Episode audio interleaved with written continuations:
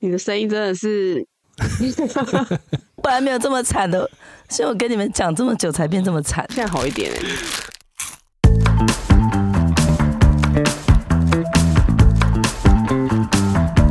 欢迎收听无与伦比，我是白，我是伦爸，我是阿比。其实我觉得有两两个两个蛮有趣的议题啊。第一个当然是说，呃，假设这件事情是发生在十年前的话，那在那个不是人手一机，然后这个不是随便小朋友就能够轻易的连上网络的时代，他或许这个这个干妹她是不用承担这么大的舆论压力的。因为她不会手机一打开发现全世界都在讨论他，那她如果是一个心智发展相对来说呃还没有到非常成熟，那可能又是个性是比较这个恰的这种女生的话，那她当然就会有很多的这个情绪想要想要想要去对对抗这些所有他认为是在诬陷他的人嘛，那这是第一个。那第二个，我觉得这个完全是。家庭的功能失灵了，就是对发生了这么大的社会事件，为什么父母亲没有选择让小孩脱离网络？为什么没有收起他的手机？为什么让他一个人，然后还不断的在跟这个乡民、然后网友、然后、然后、然后持续的这样子进行交流？那我觉得父母亲的父母亲到底跑去哪里？那这段时间他们到底在做什么？那即便这个干妹她有各种情绪的话，她至少可以把 Instagram 或是任何他的想说的话，他把它设为私密嘛，对不对？不要让任何人看到。那这这这这中间都没有爸妈来阻止他去做这件事情，所以我觉得某种程度。我觉得这是他的监护人的不负责任了，好像啊，你做了这件事情，那最后就让他自己出来面对，那那那那那那让他这样子受到受到这个大家的这样子这样子的，就是这样子互相交锋。那所以，我我我我会觉得说，这个也是这个也是大家现在可能就是你们是家长们，你应该也也也会也会也会意识到这个问题嘛，就是很多。很多这个父母亲可能就会觉得这个啊小孩就是丢丢到学校去之后，那就没有他的事情了。那我会觉得这个干妹在事后会有这样的作为，对我来说是匪夷所思啦。就是怎么还他可以这么自由的这样子公开的 在网络上跟大家呛来呛去的，我真的觉得很奇怪。嗯，可是你说他父母没作为，这我倒觉得很正常，因为。这个干妹干哥，他们就是在他们的，他他们应该也就是家庭，就监护人管的并不是那么的严格，或者说比较放任，所以才会因为干哥其实是已经有案底的，嗯嗯嗯，只是那个案底看不到，这个这个又是一个一个议题啦，就是他从监那个什么，这个叫什么少年监狱还是什么什么关护所出来之后，那因为不能给人家那个有有这个。刻板印象，所以都不会告知，然后换一个学校继续来。啊，老师其实根本都不知道，哇，你以前就就跟人家动刀动枪。嗯嗯嗯嗯嗯。啊，所以对啊，那他们现在检讨的也是说，哇，老师也不知道，同学也不知道，不知道有一个地雷在那边啊。那因为你为了就是让他更好的融入社会，可是人家都不知道，哇，这个。可能他以前就，他以前也许不是杀人，但是可能是伤害、伤害、重伤害之类。那我，所以我就说他，他可能出生就是因为他的家庭背景是这样，所以，对啊，很正常，很正常。刚好我上个礼拜有跟一个在当老师的朋友聊天，然后他们其实有提到说。呃，学校教师在处理这种呃家庭有一些状况的案件啊，其实他们呃可以使用的资源非常少，那可以运用的武器也非常少。嗯，那比如说呃，在某一些国家遇到这种呃有状况的学生的话，那先不要说呃其他社会局或者相关的政府单位介入好了。那老师是有很大的权利可以决定这个学生不要再来学校，嗯，家长必须要带回去，也就是呃停学之类的机制嘛。那所以如果这个学生他已经展露出某些影响到其他同学学习的这种迹象的话，那老师是有权利直接直接去做出一个啊，可能你必须要停学一周在家，或是甚至停学一个月，那家长必须要带回去处理的这种。这种措施，那家长一定要想尽办法避免这种可能性发生嘛，不然家长会很麻烦呐。因为这一个月家长要怎么安排这个小孩，他可能要请假，他可能要可能要找人来处理，所以某种程度这就是赋予家长对于小孩要有更大的管教的责任在。嗯，他不能够让小孩在学校在那边任意的闯祸，然后不负责任。那因为我这个老师朋友。他其实也有提到，孩子上了国中之后，很多小孩，尤其这种有状况，他们非常的聪明，他们知道有少事法，他们知道有儿少法，他们都知道老师不能拿他们怎么样的。真的，在十八岁之前，老师不能拿他们怎么样的，所以他们有恃无恐啊。那可是台湾的校园没有这样的机制啊，我们没有说，哎，老师有这样的权利可以让这个。让家长把小孩带回去，我不再接受你这样的小孩到学校来，至少一段期间，除非你把他管教好。所以其实老师真的也是蛮为难的啦，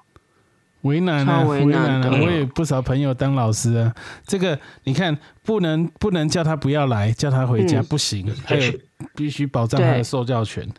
在那辅导辅导人员又不够，人手也不够，那再来呢，叫老师不能打，也不能骂。哇，这个以前我们那个年代，老师给我拿藤条、拿木板，甚至抓起来直接给两个耳光的都有。这个，那现在也不能打，啊，也不能骂，连收书包都学生拿手机来收证，所以这怎么办？对，其实我也是这次才发现，原来不能收书包。哎，我我不知道不能收书包这件事情，因为他把刀带到学校去，在我们那个年代根本。不太会发生，因为那个就很明显是违禁品啊，是吧？对啊，是，对啊，我们那个年代，我们上次录那那个儿童玩具的时候，不是在讲吗？那动不动有时候就是无预警的，校长就升旗典礼，校长就说啊，请大家留着，然后导师就开始收每个同学的书包，这在现在可能发生吗？根本不可能，不可能。上次一个老师在毕业毕业旅行的时候，要收全班同学的书包，就被 就被干翻了。对啊，所以后来说什么要有要有什么家长代表啊，要有什么的啊，然后这是一同见证，然后老师才能收书包。而且更惨的是，老师如果收收了之后，结果根本没有这个，就是你莫莫须有怀疑学生，那老师还要被记过，这有点离谱哎！没记没记没记过，也会贴上个不适任的不适任教师的标签呢。哇，很惨呢！这真的是有点离谱。对啊。老师是动辄得救，我我甚至我一个朋友，他只是因为他不能七点半准时到校。啊，他是导师啊，但是因为他有三个小孩，那有的要送国小，有的送幼儿园，有的要送保姆，呃，他真的他只能八点到，那个家长就很不满，就去投诉他，然后这样也被搞成不适任教师。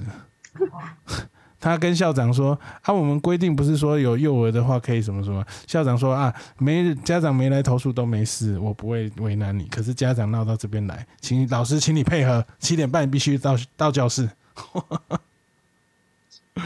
对啊，难办呢。老师现在地位真的很低，非常低。对呀，对啊。不，我个人是呃。因为我我觉得现在是因为我是四位里面唯一没有小孩的，所以所以所以所以我呃，对于这种人本教育的理念，我其实是蛮支持。呃，不过这个这个想法可能随时会因为呃以后我有小孩，然后然后然后然后然后就会改变妥协了。所以其实刚刚听你们在讲，我我我其实是某种程度我支持。呃，学校或者是老师不可以任意发动收书包的权利啦。但是我认同说，今天如果在某些有合理怀疑的状况之下，我我觉得这个是可以可以启用这样的权利，但是不应该无差别的说，哦啊，我现在这个全班书包打开，然后检查有没有违禁品。我我我我会认为说，这个又会跟学生的隐私啊，然后或者是呃学生的这个人格发展啊，或者是学生的一些相关的尊严，我觉得又会有一些冲突，因为确实很多时候。呃，学生能够掌控或是拥有的东西已经不多了，所以他的书包里面他可以拥有的物品就已经是他几乎所有的东西了。那呃，有些呃东西并不是呃违法或不违法的问题，而是他不想让人家看见的问题。那所以，我我个人算是支持说，不应该让老师去任意收书包啦。嗯，那。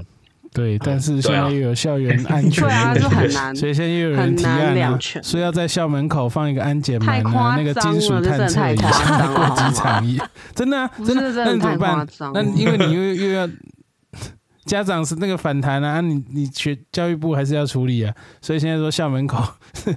金属探测仪，然后我看我看还得。那门口现在有什么警卫，还得拿那个像机场那个棒子。但是我其实这样话说回来，其实我是相信这些有一些有些事情应该是有迹可循的，就是像那个干哥，他是有这些状态，然后他带我进必学校，我觉得一定有人知道，就是不不可能就是今天突很突然的这个人就这样干了这件事情，前面都没有他没有任何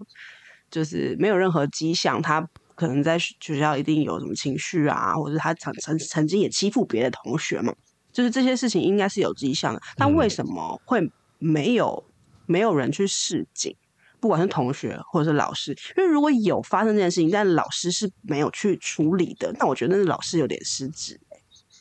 不，但是他的迹象，你说有发生，那发生就是在前一所校园已经发生过了。那他他现在刚转学来，刚转学来，他都没有案底，老师他也转学过去一段时间。我那时候看新闻是说，他的同学其实知道他有带着带刀子在学校，就是在书包里面，可是没有人去讲。那问题他还是别班的嘞，还是别班的嘞。但是我我的意思就是 这些这些这些事情，因为如果今天是一个可能他有。某些障碍或怎么样，他本来是一个很低调的人，然后突然爆爆炸，然后爆发，然后这是个突发性的行为的话，你没办法防嘛。可是他是一个可能有嗯有一些外显的征兆的人，可是为什么会没有人去没有人去处理？这是我好，我觉得这个就是我们我们人本教育走到一个中间的阶段了。这个会是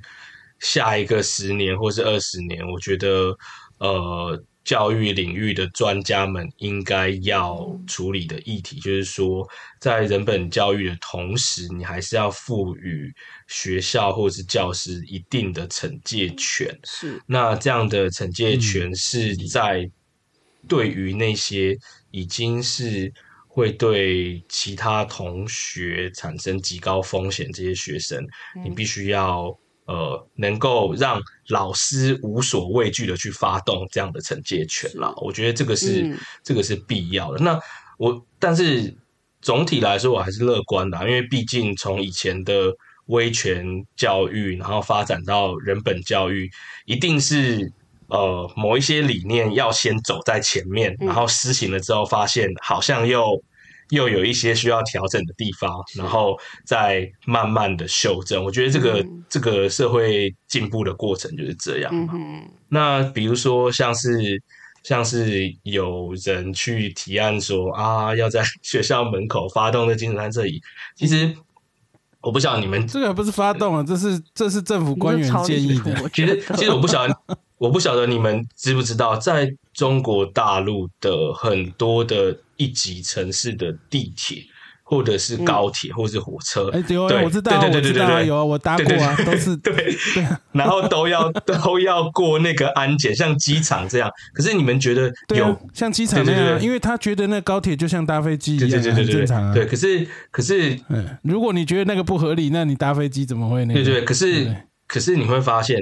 很少国家这样子做，那大多数国家是没有这样做的，可是大多数国家的犯罪率不一定会比中国大陆还要高。那我们邻近的先进国家，日本、韩国，那台北没有这样做啊。可是我们不会在路上，除了你之的，就是大家之前就是会都还记忆犹新的政捷事件以外，几乎不会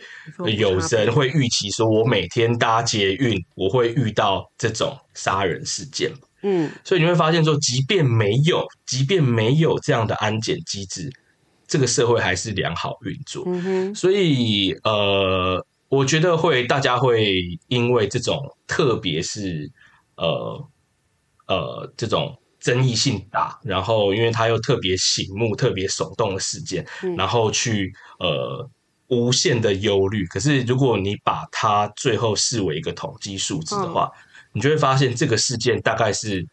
重大社会案件它出现的。呃，比例是很低的，所以像是国中生杀人的这样的不幸的事件，嗯，它当然是很醒目，可是或许过去十年来，也就也就出现的几率是出现的次数是非常少的，是，所以总体来说，台湾的犯罪率，如果我们去查的话，是逐渐的在下降的，就是这十几二十年，它都是逐渐在下降，可是我们社会管控的机制。是相对越来越宽松的，嗯，所以我们不会有这个这个捷运的安检门，我们不会有这个，比如说你买个什么东西你要实名制，然后 你去买刀要实名制，我们不会有这样这么多不便的设施强加在大家身上。哎，可是前一阵子我跟你讲，自杀自杀率高的时候，卫福部要求买木炭要实名制，OK，很不方便吧？OK。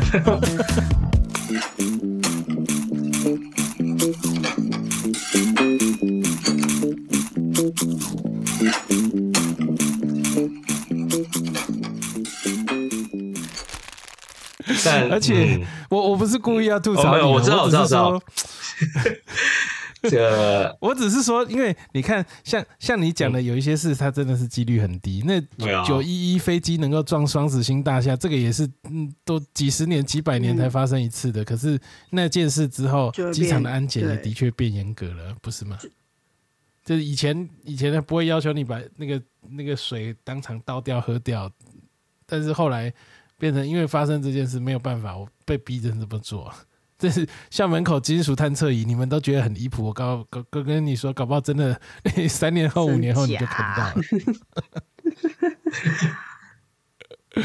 而且我比较好奇的是，像像就是说所谓的人本教育，刚刚小钟提到这个，呃，其实之以前新闻也报，那时候有学者说提法提案要把那个民法的那。父母家长对儿女有惩戒权，他们提案要删掉，那个也引起轩然大波。后来是没有、没有、没有、没有修、没有删。嗯嗯嗯。我的意思是说，就是说，呃，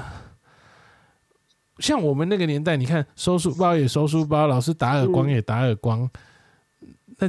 我也蛮好奇，说为什么我们反而没有这这么多的人格不健全？但 是我我我有点好奇，哎，对啊。只是只是没被发现吧，但是普遍上来讲啊，我就是跟我同辈的啊，我一个同同好朋友，他就说什么哇，那他以前家长都是拿水管、拿藤条、拿那个 拿那个衣架晾衣服的衣架在修理的，爸妈也是这样打，老师也是这样打，可是好像也没有特别明显说在那样的环境下出来的人都都反社会人格或人格不健全，好像也没有吧。哦，以前我们那真的是很夸张，那 你不要说书包隐私了，你头发教官看不顺眼，拿刀剪刀就给你剪下去。嗯，不过当然说威权的教育或者是严格的打骂教育、铁血教育，最终会对呃孩童或是少年造成什么样的？影响的话，我觉得这个应该是有一些学者会进行研究。对，不过总体来看的话，如果我们就是看最简单的，比如说犯罪率啊，然后这些统计的话，你就会发现说，它不一定会跟这个高压或者是严刑严刑峻法会有直接的关联啦。嗯就是比如说刚刚讲到，以台湾而言，我们的这种无论是少年犯，然后或者是成年犯的比例都是显著下降的。嗯那但同时之间，我们整个社会的这种各种类型的呃这种这种管控的机制啊、监控的机制啊，然后是严刑峻法的比例都是相对下降。嗯哼，那所以呃，这种说呃，因为这样的教育，然后他最后会有呃，就是上一代的在这种教育上下长大的这些小朋友啊，最终好像也没有造成什么样不良的影响。我觉得是伦爸你，你你某种程度是因为你最后身边的朋友们都活得很好，嗯就是 可能、那可能有一些。有一些，对对对，或许有一点幸存者偏差，就是就是因为因为呃恶性的叛逆，然后他没有办法接受这种教育的这种人，应该可能最后就不会出现在伦爸的身边。就可能，可能就当，可能就当了谁的干哥啦，就是就是可能就会走向这样的发展我觉得，我觉得这是一种可能啦，对啊，但只是因为我们那个年代普遍那盒子导师打哦，拜托我们班导师都是来给你定，那你九十分，你八十五，然后你考出来，你的标准是八十五，结果你只考了八十，就打五下；万一你的标准是九十，你考八十就打十下。我们那个不导师打，科任老师也打，哇，物理老师我作业没带，马上我、那个。多粗的木板，哦、那个打到是痛到那个，然后还有一个来代课的国文老师说什么作作业没写，哇捏到淤青，天哪，之类各种，就是普遍都是这样。所以我的意思说，那因为这个变数太大，你嗯。你你你说幸存者偏差，那如果那样的东西一定会造成的话，那变成说，因为我们全校都是这样的，嗯嗯。那那你也很难说全校有一半的人都不正常，嗯。那只有然后你说。还有那些人没出出现在我身边，也许好我们讲不是嗯百分之一好了，但是即使现在人本教育可能还是会有百分之一的偏差。那如果是在那样的情况下，还是百分之一偏差，然后到现在这样还是百分之一偏差，那你也很难嗯推论说那样的就是威权的教育方式跟。我我不是说我赞成威权啊，我我只是说，因为你你没有一个客观的这个控制的变量，所以你很难推论说换成人本就比较不会有人格偏差的产生嗯啊。反而我看过这样的反例，就是呃家长对小孩是很放任啊，都很就不打不骂啊，然后都都很客气的跟他沟通，结果他的小孩就是、嗯 就到最后真的是无法无天了。嗯对啊，就是人家俗谚讲的什么行低。给他找行价不好，嗯。就变这样，很难讲哎、我真的觉得很但这一。门就是这个问题就有点大了，就这个这个要探讨的就很广，因为我们都不是念心理教育的，因为现在坊间有很多书啊，很多书是。在就是在推推行不打骂教育啊，怎么样正向教育啊，各种。就是你小时候你没有经历过的那些事，现在在我们当家长的时候，这些就变成好像是一个教导的准则。但我有时候也是蛮怀疑，就是这到底有没有用？对我我们都不是专家啦，所以我们就只是聊一聊我们的自己的感受，然后有一点的交流。那也有有些人他是会觉得以前老师那样打，真的是有些是不对的。我我我我我我刚刚提出，我以前那个环境，我不并不认同啊。像嗯那时候我我们那个校长，嗯那我跟我同学在打羽球，校长在修剪花木，嗯同学只是看到那校长说哈，他就用比较轻蔑的方式说、好丁贝啊，你好。嗯。校长就叫去把他打了一个耳光、哎，这个当然是不对的，嗯我我并不认同。嗯啊，我我不是说以前的那种管教方式就是对的，但是我也不会像有些人就会说，那以前那种打骂教育是错的，所以他现在他非常禁止小孩任何用是。各种的打骂，老师只要凶了一点，他就去学校找家长算账啊。就我我上次举例，我不知道我、嗯我好像有录过，但是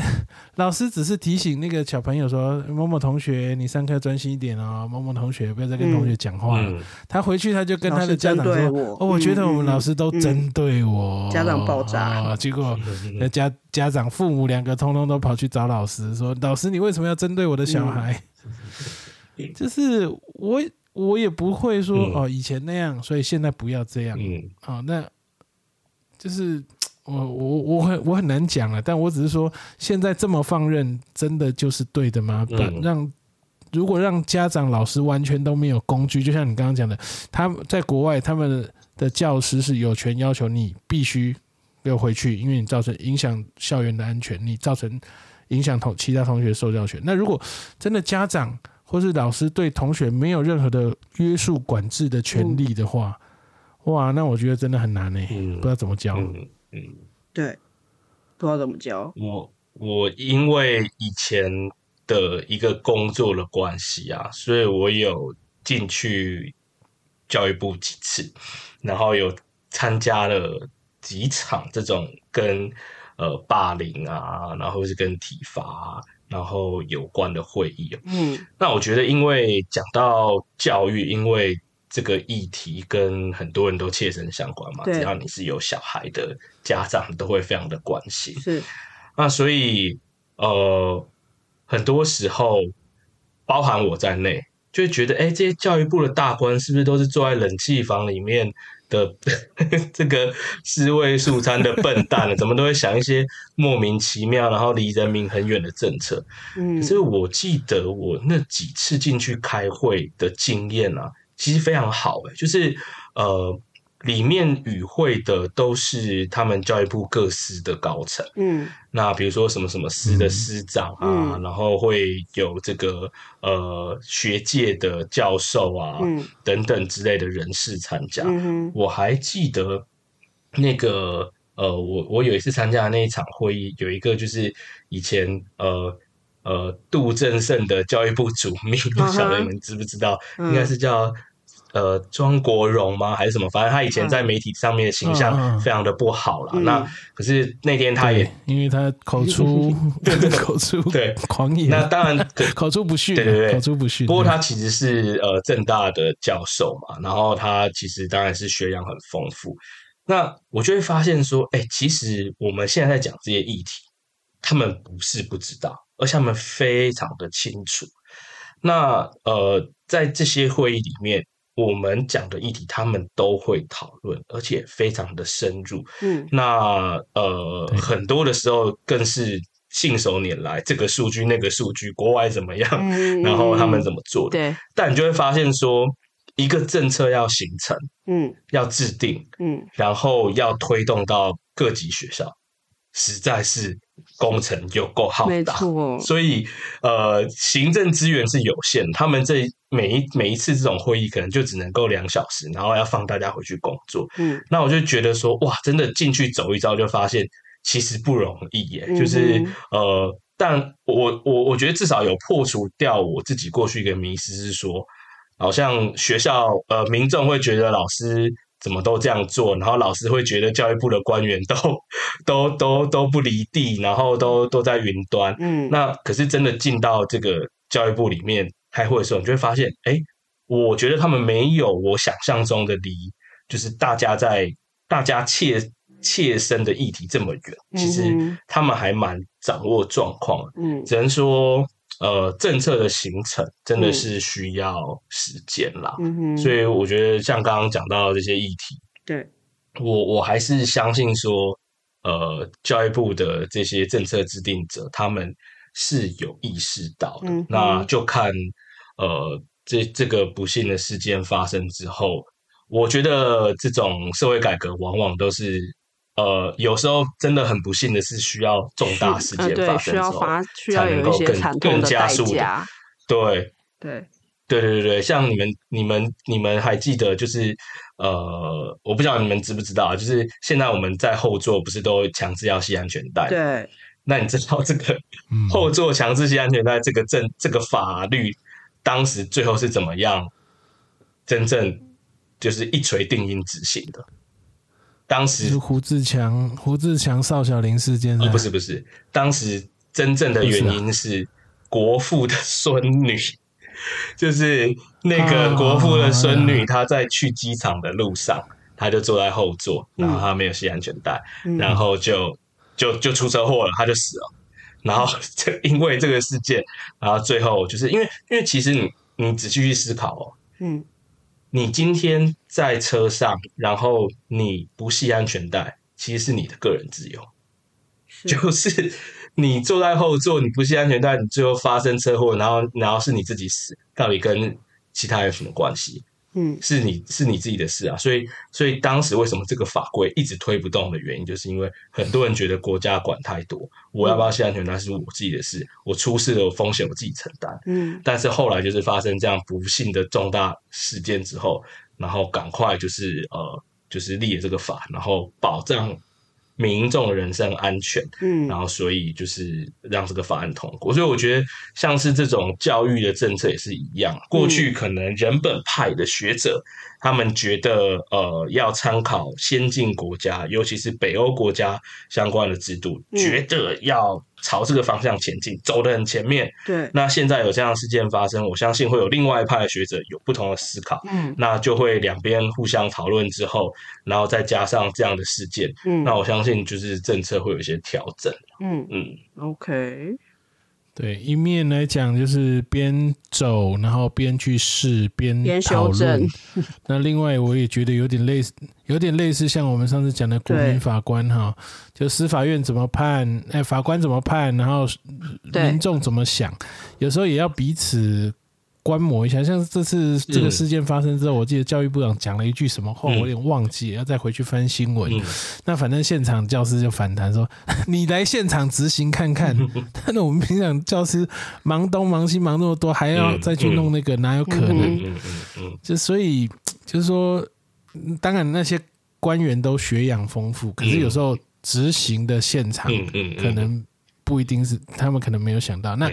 同样的，就是现场的教师会觉得那些官员可能高高在上，对。不食人间烟火，但是也要像那个小钟这样去去实际的开会跟他们沟通沟通，彼此了解一下。那个上面的来现场看，那现场的人去跟上面开会，嗯。这样比较有有有互动交流，才能够让那个那个推嗯。政策的推行、嗯或政策的形成更有、嗯更有力量。我觉得，嗯。OK 很好的结论。嗯哼，好吧，我想我们已经 录了蛮长的时间了。